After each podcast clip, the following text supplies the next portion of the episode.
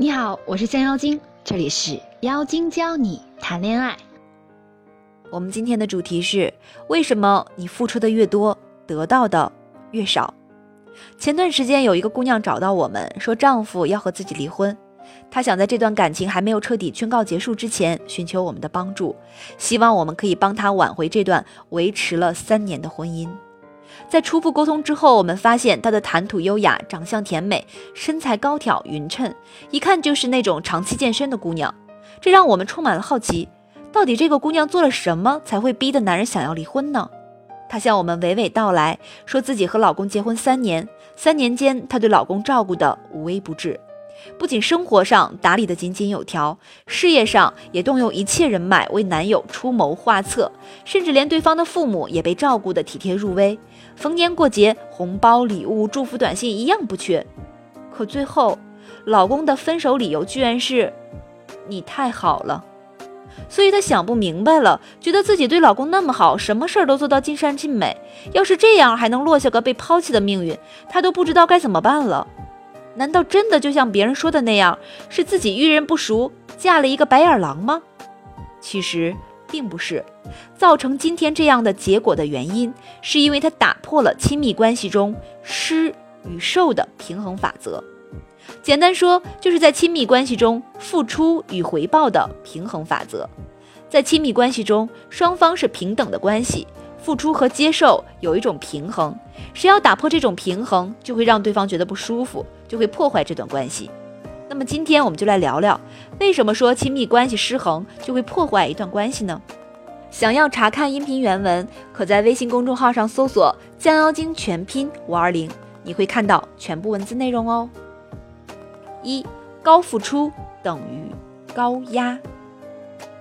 当一方在不断的给，另一方不断的接受的时候，这个关系就已经失衡了。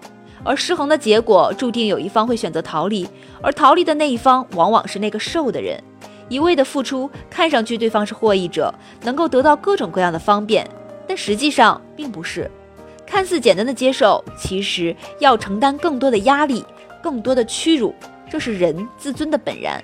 换句话说，高付出在无形中已经变成了一种高压，而处于高压之下的人是不会幸福的。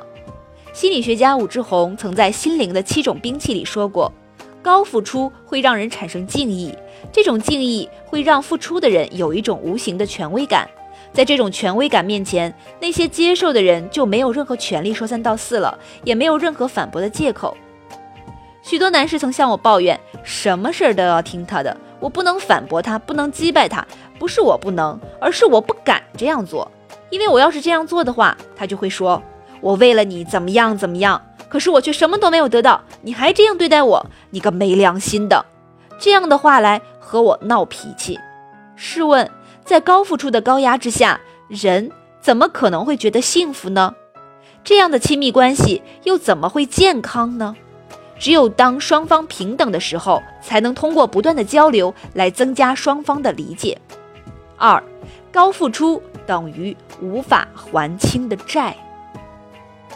如果一方付出的实在太多，那么相比之下，对方的回馈就会显得不值一提。事实上，任何人都不会喜欢这种感受的。所以，过度的付出不是爱，是不能承受的负担，是永远无法还清的债。电影《无问西东》里就有这么一个可怜的女人。她叫刘淑芬，丈夫许伯常出身寒门，她拿自己的工资供她读大学，最后却换来了丈夫想要悔婚的结果。可即使在丈夫的冷暴力下，她仍然尽心尽力地照顾着丈夫的日常起居。她每天给丈夫洗衣服、做饭，在物质匮乏的时代，她把做好的饭菜留给了对方，自己吃着开水泡咸菜。她的爱太过炙热，灼伤了别人，也烫伤了自己。可即使这样，也换不来丈夫的一个好脸色。她把自己困在丈夫的囚笼里，不肯出来，失去了自我，也输得彻底。很多人都说许伯常是当代的陈世美，其实并不是这样。结婚前，刘淑芬的付出已经让他们的亲密关系失了衡。她对许伯常越好，付出的越多，就越是把不可避免的内疚感全部转嫁给了对方的心上。她的高付出只能让他拍着胸脯说：“是你辜负了我。”而在刘淑芬的高付出面前，许伯常任何的回馈都显得太过单薄且不值一提了。这并不是我们外人随口一句“你可以用一辈子的爱去回报他”那么简单的。因为在刘淑芬的眼里，一辈子的爱是理所应当的，比起自己的高付出，那根本就不算什么。所以许伯常就是明知道自己一辈子无法还清，所以才会选择悔婚来逃离这段不平衡的亲密关系，也逃离自己深深的内疚感。可即使悔婚不成，硬是成了亲，亲密关系也已经到了头。当一方给的太多，超过一方报答的意愿或能力时，亲密关系。就会结束。三高付出等于恶性循环，很多女人错误的认为，当自己为这个家庭、为这个男人付出更多的心血，奉献更多的自我，就能得到更多对方的爱。但事实上并不是，因为牺牲意味着伤痛，意味着不公。只要有伤痛和不公，就会希望获得代价和补偿。一旦想获得代价和补偿，就会破坏两个人之间的平衡关系。我们之前曾分析过黎明与舒淇的感情，当时黎明已经是四大天王之一，粉丝众多。舒淇虽然有作品在身，但那时的她根本不足以光鲜亮丽的站在他身边。无论是身边的家人、同事，还是无数疯狂迷恋的粉丝，都无法接受自己偶像和一个曾经的艳星扯上关系。于是两个人的恋情变成了地下情。舒淇全心全意的付出，都愿意为了照顾黎明的事业而隐瞒恋情。而对于地下情人的身份，他恭顺的像个小媳妇儿。他希望用自己的忍辱负重换取黎明更多的怜爱。可是，究竟多少的爱才是更多的怜爱呢？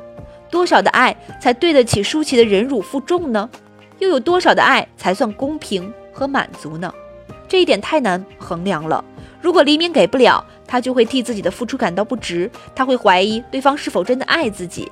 而男方原本因为高付出而产生的负罪感，也会因为对方想要获得补偿的心理而慢慢减弱，同时也会因为不堪负罪感的压力开始逃避。为了逃避内心的负罪感，反而会认为女方的付出和牺牲是理所应当的，是他自己没有能力的表现，会更加贬低与指责女方，这就会陷入一种恶性循环，导致亲密关系的最终破裂。所以，如何平衡亲密关系中的施与受？就变得格外重要了。一段好的亲密关系，不是接受和给予，不是束缚和牵绊，更不是牺牲和将就，而是彼此付出、彼此欣赏、彼此成就。如果你的亲密关系也失去了平衡，如果你也为自己的付出有所不甘心，不用担心，你也可以添加顾问的微信号，他的微信号是将妖精全拼十一，让我们帮助你平衡你的亲密关系吧。